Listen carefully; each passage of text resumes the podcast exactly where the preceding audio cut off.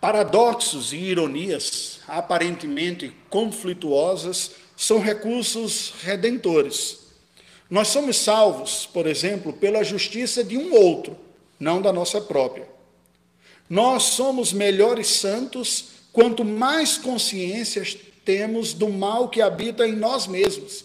Esses são alguns exemplos dos paradoxos da fé cristã e destas ironias.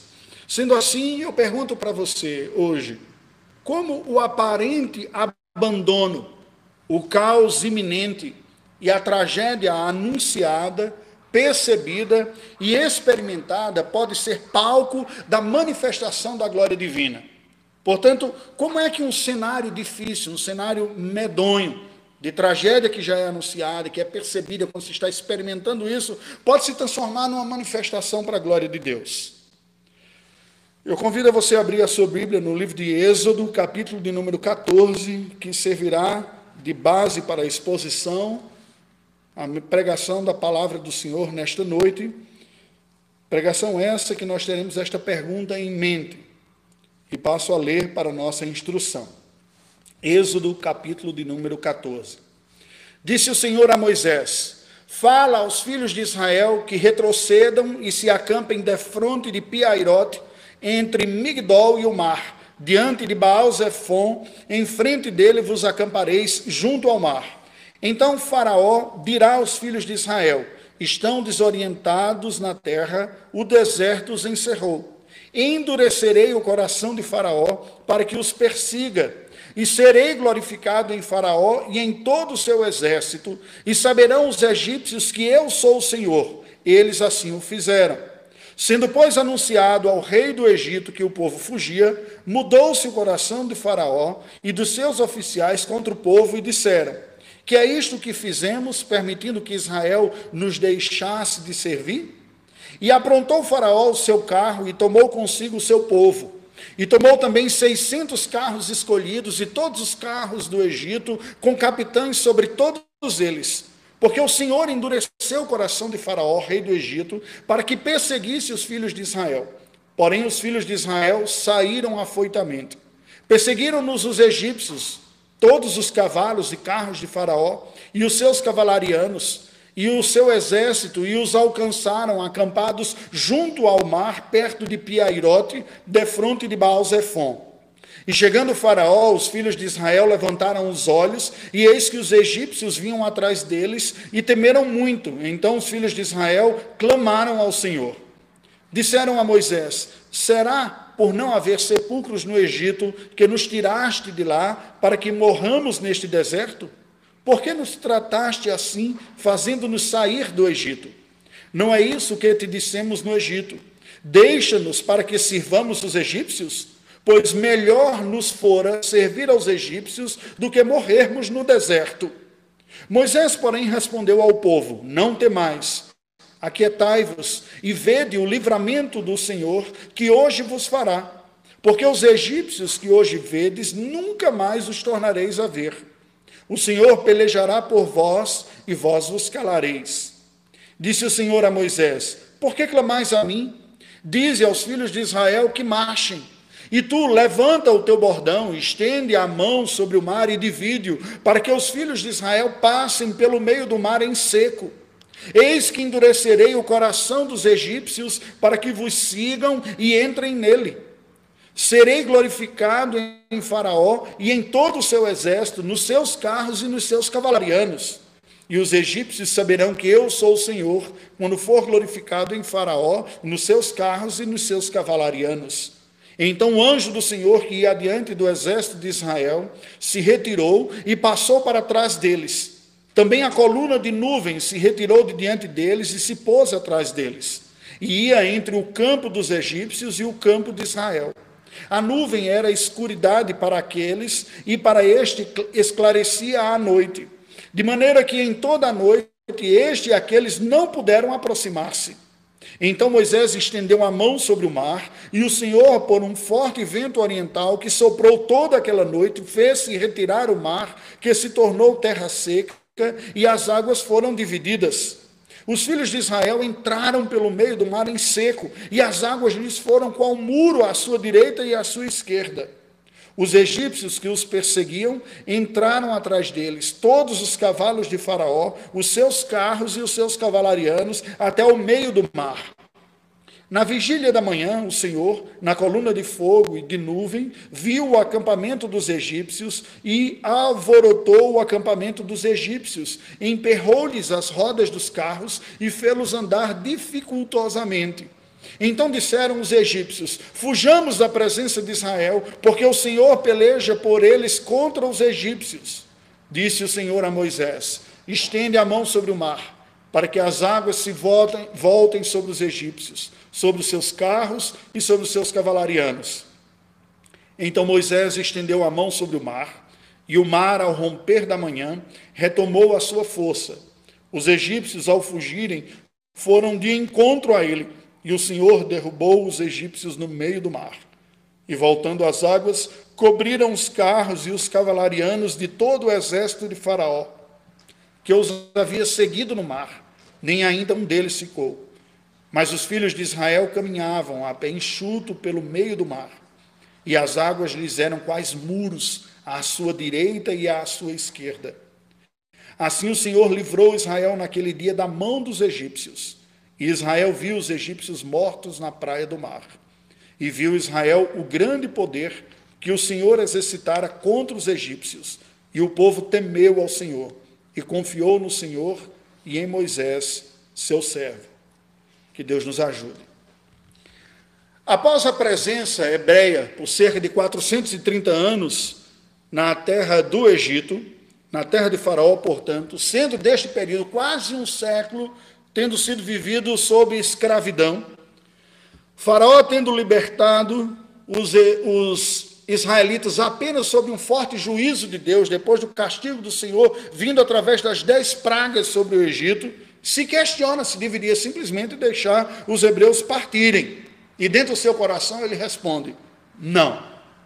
Em seu coração endurecido pela providência divina, Faraó decide que os israelitas conhecerão a sua fúria. Uma resposta vingativa ao insolente e ingrato povo hebreu, indo da sua autoconcebida generosidade amorosa à fúria vingativa. Como se ele tivesse dito: Eu fui tênue, eu fui tênue demais e complacente demais, dei, abriguei esse povo aqui durante tanto tempo, e ele se olhava generoso, como uma pessoa de coração endurecido se olha. Isso me faz lembrar alguns casos em que um casamento chega ao final e a pessoa que não queria deixar o cônjuge partir, diz, já que você não quer estar comigo, eu vou dificultar a sua vida. E alguém que se vê como generoso e simplesmente vê o outro como sendo um ingrato, passa a agir de uma forma contrária àquilo que ele acredita que era. Enfim, é sob tal contexto de contrastes absurdos, contrastes nos sentimentos dentro do coração do faraó, de atitudes de liberar e agora querer vir atrás, contrastes entre uma libertação do Egito, mas um caminhar no meio do deserto com tantas incertezas, contrastes entre esperanças quanto ao futuro e realidades que estão ao redor que não parecem ser tão positivas assim que eu lhe convido você a ouvir esta mensagem a partir da narrativa da travessia do Mar Vermelho, discorrendo sobre a provação da nossa fé. Porque os que, o contra, o que os contrastes trazem para a nossa vida é precisamente isso: a provação da nossa fé, a partir da experiência dos israelitas atravessando o Mar Vermelho neste episódio aqui. Bem, a primeira lição que nós tiramos sobre a aprovação da nossa fé é que a aprovação da nossa fé cumpre uma ordenança divina. E aqui uso a palavra aprovação no seu sentido pastoral, não no sentido de um teste ou uma prova que você é aprovado no final ou reprovado, mas prova como um recurso da providência divina para trabalhar conosco e nos aprimorar porque a aprovação tem esse aspecto, ainda que passe por elementos reveladores do nosso nível de maturidade. O primeiro que nós precisamos entender é que a aprovação da nossa fé cumpre uma ordenação divina.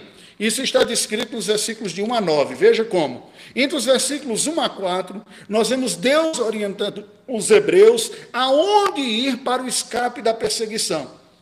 Vocês estão sendo perseguidos, eu vou guiar vocês até é, o lugar apropriado. Entre os versículos 5 e 9, o texto sagrado nos diz que Deus endurece o coração de Faraó, que vai ao encontro de Israel.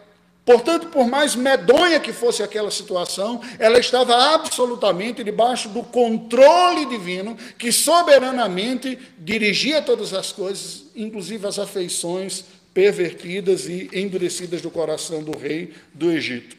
A lição que nós aprendemos aqui e que nós não podemos nos esquecer nunca em nossa vida, mas em momentos de provação universal como vivemos nessa pandemia, é a seguinte: Deus tem todo o controle sobre as provações da nossa vida. Absolutamente. Não há uma única molécula neste universo criado por Deus que não esteja debaixo do seu controle. Absolutamente todas as variáveis estão debaixo do controle de Deus. Todo o povo de Israel aqui, com o seu número exato, os homens, as mulheres, as crianças, os adolescentes, estes mais de um milhão, esses milhões de israelitas que estão no deserto, igualmente estão debaixo do controle divino. Faraó e o seu coração endurecido, todo o seu exército, estão debaixo do controle divino, as variáveis naturais aqui também. Não apenas os seres inteligentes, mas as variáveis naturais. Os recursos que estão no deserto, o deserto, o frio, a nuvem, o mar, o clima, tudo está debaixo do controle. Israel está entre o deserto e o mar. Numa situação, humanamente falando, sem solução. Diante de si tem o mar, atrás tem o deserto, e vindo pelo deserto, o exército de Faraó, liderado por um rei de coração raivoso endurecido e desejoso de vingança para com os israelitas, a quem ele culpa pelas pragas terem vindo à sua nação, não reconhecendo sua própria miséria. Queridos, é importante que nós entendamos isso. Por mais medonho que seja o cenário, Deus está no controle de tudo e não nos provará desnecessariamente. E a sua companhia gloriosa está presente. A segunda lição que nós aprendemos sobre a aprovação da nossa fé é que ela revela a dimensão real da nossa fé. A nossa aprovação revela a dimensão real da nossa fé. Isso está descrito entre os versículos 10 e 20. Nós aprendemos a partir da descrição desses versículos. Acompanhe. Entre os versículos 10 e 14, nós vemos que ao verem os egípcios, os israelitas temeram, reclamaram a Deus e murmuraram a Moisés. Eles olharam aquilo e disseram: a situação está complicada. Nós saímos do Egito, mas essa desgraça não larga o nosso pé. Quando nós lemos o texto bíblico, eu confesso que quando leio o texto bíblico, eu digo, mas de novo esse cara de coração endurecido não desistiu. Já não bastaram as dez pragas, não bastou o povo ter saído de lá. Parecia que finalmente ele tinha se rendido, ainda que não se arrependido, mas se rendido a uma força maior e diz: Olha, vai embora. E já está ele de novo vindo atrás. E essa foi a sensação do povo israelita. E diz: Mas já não bastou. Já não bastou tudo que nós experimentamos lá, agora a gente está no deserto, numa situação sem saída, o mar diante de nós, o deserto atrás, e esse rei ímpio vindo atrás, e eles reclamam a Deus: Senhor, até quando isso vai ocorrer? Reclamando. Será que nós vamos morrer neste deserto? Eles murmuram contra Moisés também. Reclamaram, clamaram ao Senhor, reclamaram e murmuraram com Moisés, nos diz o texto sagrado. Moisés então anuncia o derradeiro livramento de Deus, acalma o povo, dizendo: Aguarde você verá, o Senhor pelejará por vocês e vocês os calarão. Toda esta reclamação cessará, veja o que Deus vai fazer. Entre os versículos 15 e 18, nós vemos que Deus ordena a Israel marchar rumo ao mar que se abrirá estando eles sob a perseguição dos egípcios. Aqui, certamente, do ponto de vista da história natural, é o ápice da aprovação. Você tem um mar diante de si, o deserto atrás, um exército de faraó se aproximando. Ele diz: Para onde nós, nós vamos perecer aqui? Moisés disse: Não, vocês vão ver o livramento do Senhor. E Deus disse: Olha, diga a este povo que marche, marche para onde? Marche rumo ao mar. É óbvio que a fé cristã não exige de nós uma fé suicida, atitudes incautas, não refletidas. Mas aqui está, eles estão diante de um momento especial da história, e momentos especiais contam com assistências especiais do Senhor também. A história da redenção não conta com os mesmos atos de Deus o tempo todo. Mas em momentos importantes da história da redenção, Deus convalida estes momentos, cercando de habilidades e de condições sobrenaturais. E aqui é uma delas. As dez pragas no Egito já foram a maior manifestação de sinais e maravilhas que uma geração pode experimentar. E esta geração continuará experimentando tantos outros, porque Deus está claramente fazendo uma transição na história da redenção de uma família, um grupo de, de clãs familiares com herança de religião familiar só, passando por uma transição da constituição de um povo, de uma nação, uma etapa importante na história da redenção, quando a nação vai se constituir de um berço para o Messias, o Salvador, vir ao mundo. Esta transição conta com estes sinais. E para que a memória histórica do povo contasse com esses atos gloriosos, Deus está dizendo: eles vão experimentar e vocês vão ver o que eu vou fazer. Marche, vá adiante, eu estou com vocês. Os versículos 19 e 20 nos falam do anjo do Senhor e a coluna gloriosa posta entre Israel e os egípcios. O texto sagrado nos diz: Então o anjo de Deus que ia adiante do exército de Israel se retirou e passou para trás deles. Também a coluna de nuvem se retirou de diante deles e se pôs atrás. A coluna tinha a sua face, que estava virada para o povo de Israel, brilhante, iluminando o acampamento, iluminando a, o chão, iluminando o ambiente, e a face da nuvem que estava voltada para os egípcios era turva, escura, confundindo. Obviamente, duas situações miraculosas aqui que nós temos.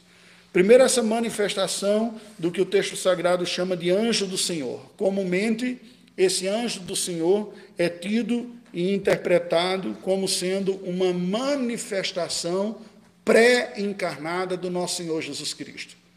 Porque, diferente dos outros anjos, este daqui, muitas vezes, que aparece traduzido em nossa Bíblia com A maiúsculo, de anjo maiúsculo, é esse termo, anjo do Senhor, ele recebe até mesmo a adoração do povo de Deus, o que mostra sua natureza divina, pois só Deus é digno de adoração. Conquanto que Jesus, enquanto personagem humano, só tenha existido como humano após o seu nascimento, há dois mil anos atrás, a partir do ventre de Maria, enquanto ser existente, por ser divino, ele é eterno. E este ser que é eterno se manifestou muitas vezes antes de se encarnar aos homens. E uma das formas que a Bíblia descreve estas manifestações de Cristo antes de sua encarnação é chamando de anjo do Senhor, este que recebe a adoração e aí está. O que, que nós vemos aqui? Preste atenção. Este texto nos ensina, nesta passagem, o poder revelador das provações. Uma das grandes bênçãos da provação para a nossa vida é que, apesar de dolorosa, a provação da nossa fé é um recurso divino, gracioso do Senhor, para que nós nos conheçamos melhor, tenhamos uma visão mais humilde de nós mesmos e experimentemos como um convite da soberana providência divina uma dependência maior do Senhor também. Não é um caminho fácil. Ser provado costuma ser doloroso.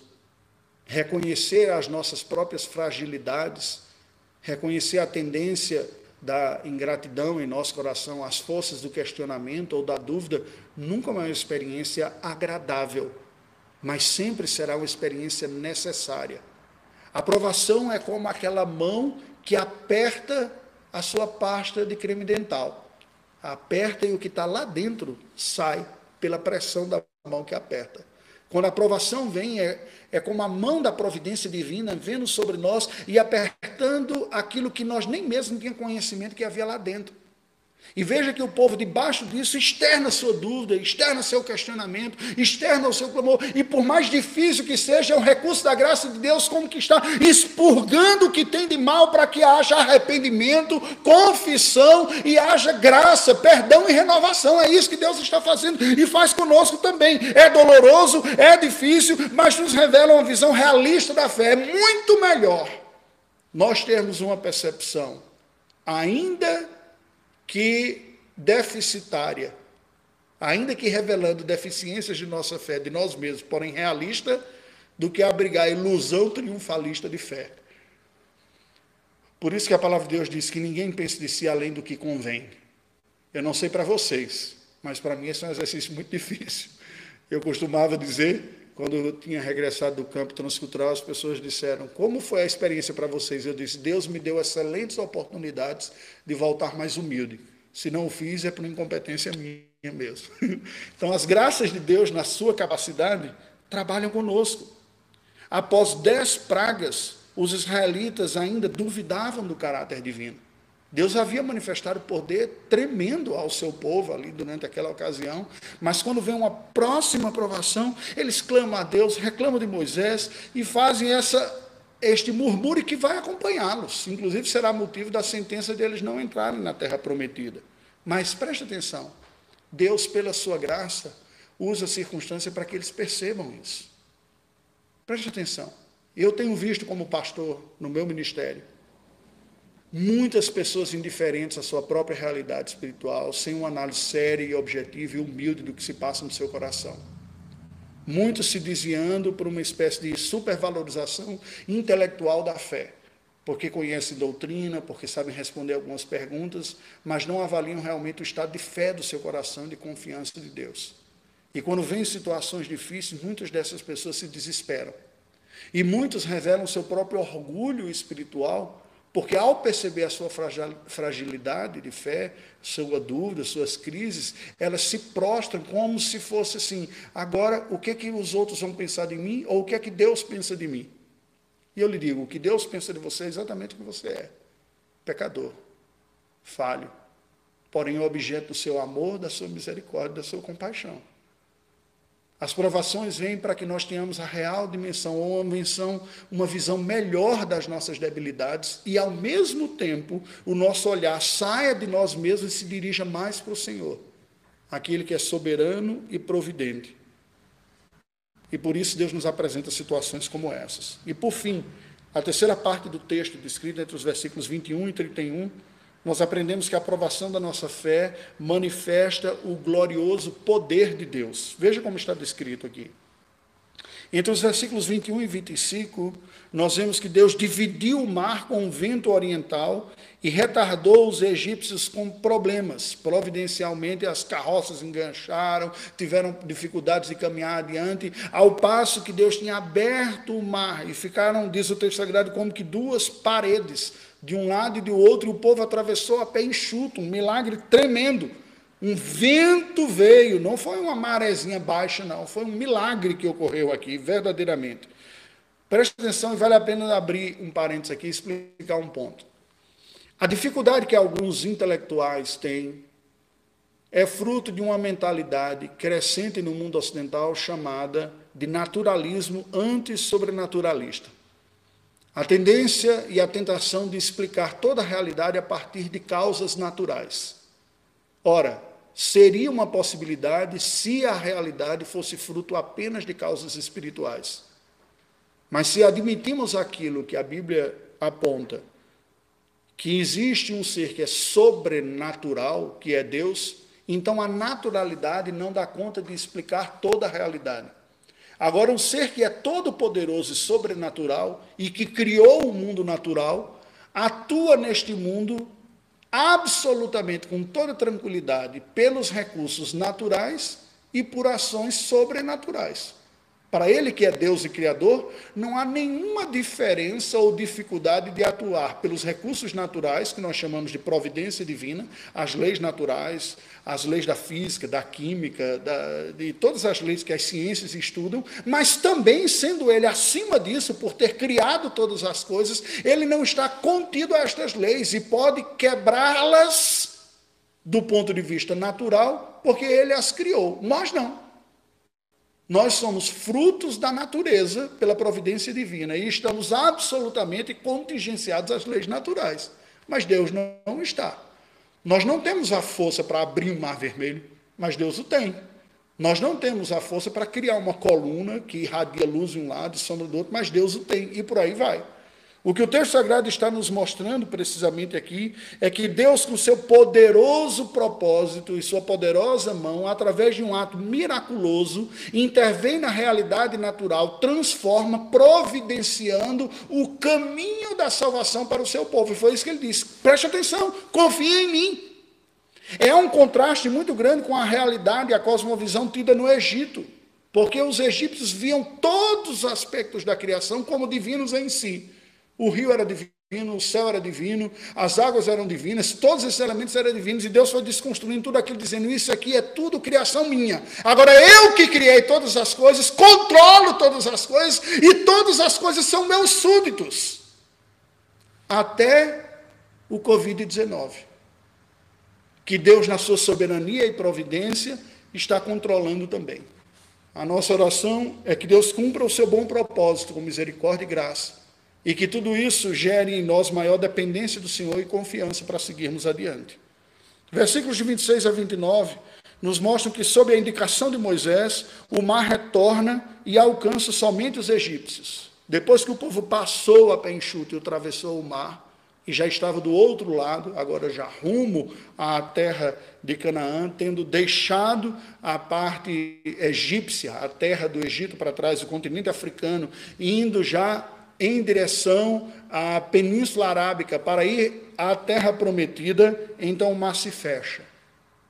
Todos os israelitas foram salvos, mas o exército de Faraó foi pego no meio daquela travessia e pereceu. Os versículos de 30 a 31 nos dizem que os hebreus testemunharam a sua completa salvação e a condenação dos egípcios. Eles viram com seus próprios olhos, experimentaram na sua vida a libertação sobrenatural e grandiosa que Deus deu e testemunharam do juízo. Aprendemos que o cumprimento glorioso das provações aqui. Aos fiéis, a provação traz os recursos para uma mais madura e profunda dependência de Deus. Quem é do povo de Deus? Nós passamos pela provação para que ao final dela a nossa fé seja mais robusta, menos confiante nas circunstâncias menos dependente de prazer e sensação dos da boa circunstância da vida. Porém, as provações acabam revelando os incrédulos também, que reagem com ceticismo, dureza de coração e autodeterminação, acumulando para si mais juízo. Qual é a mensagem original desse texto? O que, que está sendo dito aqui? Moisés escrevendo para o povo da aliança. Ele nos diz que para ser glorificado no desfecho, no desfecho dessa tensa história da relação entre Israel e o Egito, esta é a última parte desta relação. O Egito vai aparecer posteriormente um outro Egito, um outro governança e um outro Israel também, mas nesse desfecho dos 430 anos termina aqui. O Senhor providenciou um último embate, no qual colidiam a fé e a ambição. A fé do povo, que começa a sair, a experimentar, já vai tendo as suas provações de fé, e a ambição do Egito, em não querer abrir mão de uma fonte de lucro fácil, olhando para os seres humanos como mero produto para o seu próprio benefício. Deus evidenciou a sua graça neste conflito, salvando miraculosamente o seu povo, apesar, preste atenção, da fraca fé deles. A salvação de Deus não dependeu da grande capacidade dos israelitas crerem. A fé ainda era muito tênue. As maneiras como eles reagem aqui demonstram. Mas foi baseado no poder e na misericórdia de Deus. Ao mesmo tempo que Deus exerceu um santo juízo mortal aos ambiciosos inimigos do seu antigo povo da aliança. Agora, preste atenção a algo neste texto. Há dois agentes da redenção divina que se destacam nessa história aqui. O primeiro deles é o anjo do Senhor, uma cristofania, como já falei anteriormente, uma manifestação de Cristo, uma daquelas especiais manifestações pré-encarnadas do Filho de Deus nos dias da antiga aliança, que normalmente aparece com poder e glória especiais, revelando tanto a sua divindade quanto a sua proximidade. Apesar de ser Deus, demonstrado na sua glória, está presente do seu povo, se manifestando de uma forma visível e presente. O segundo agente é a coluna gloriosa, que se manifestou visivelmente miraculosa demonstrando as ações divinas em favor do seu povo. Tal coluna, tal coluna seguiria guiando e protegendo os israelitas durante toda a peregrinação dos 40 anos no deserto. Aqui, ela livrou os israelitas dos egípcios, ao impedir a aproximação dele dos hebreus. De uma forma muito especial, sendo iluminação para o acampamento israelita e trevas para o exército do faraó que vinha se aproximando. Embora tais ações redentoras desempenhadas, tanto pelo anjo do Senhor quanto pela coluna gloriosa, tenham sido reais, importantes e salvadoras, elas revelaram aos homens o modo divino de salvar o seu povo. Porém, livramento, proteção, cuidado e proximidade de Deus para com os homens só vão se manifestar plenamente a nós, pecadores, durante o ministério encarnado de Jesus Cristo para todo sempre. Jesus diz: Eu sou o bom pastor, o bom pastor dá a vida pelas ovelhas.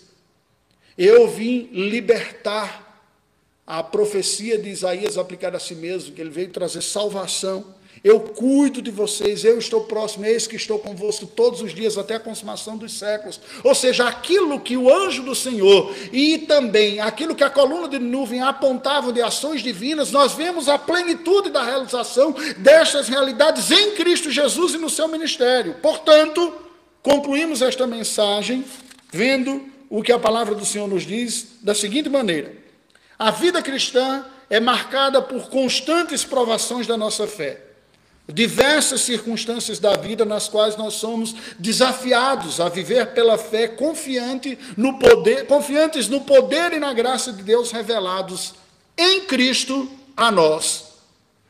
Em contraste a viver confiantes nos ídolos, falsos deuses que concorrem com o Senhor pelo trono do nosso coração. E o que são eles?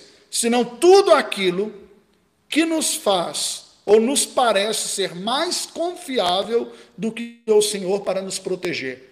Não tanto em contraste absoluto, mas de uma maneira pragmática.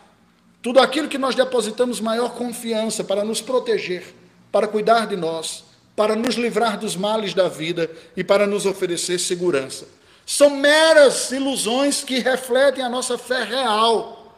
Normalmente são realidades, pessoas, entidades, instituições, circunstâncias com as quais nós nos sentimos mais confortáveis e hábeis para manipular e sobre as quais nós temos uma maior gerência sob a ilusão de um suposto maior controle de variáveis de nossa vida. Os ídolos modernos, portanto, são recursos financeiros, estabilidade de trabalho, pessoas, práticas religiosas, atos de toque, transtorno obsessivo compulsivo. A pessoa acredita que se agir de tal maneira vai ser livre de alguma. Tudo isso são ídolos modernos que mostram o coração que, ao invés de confiar no Senhor eterno, confia em circunstâncias, em pessoas, em outras habilidades da vida. Algumas vezes, porém, a providência divina nos coloca diante de provas tão agudas que nos parece ser impossível vencê-las como ocorreu com os israelitas naquele dia. Naturalmente, seria impossível vencer aquele obstáculo. Mas preste atenção.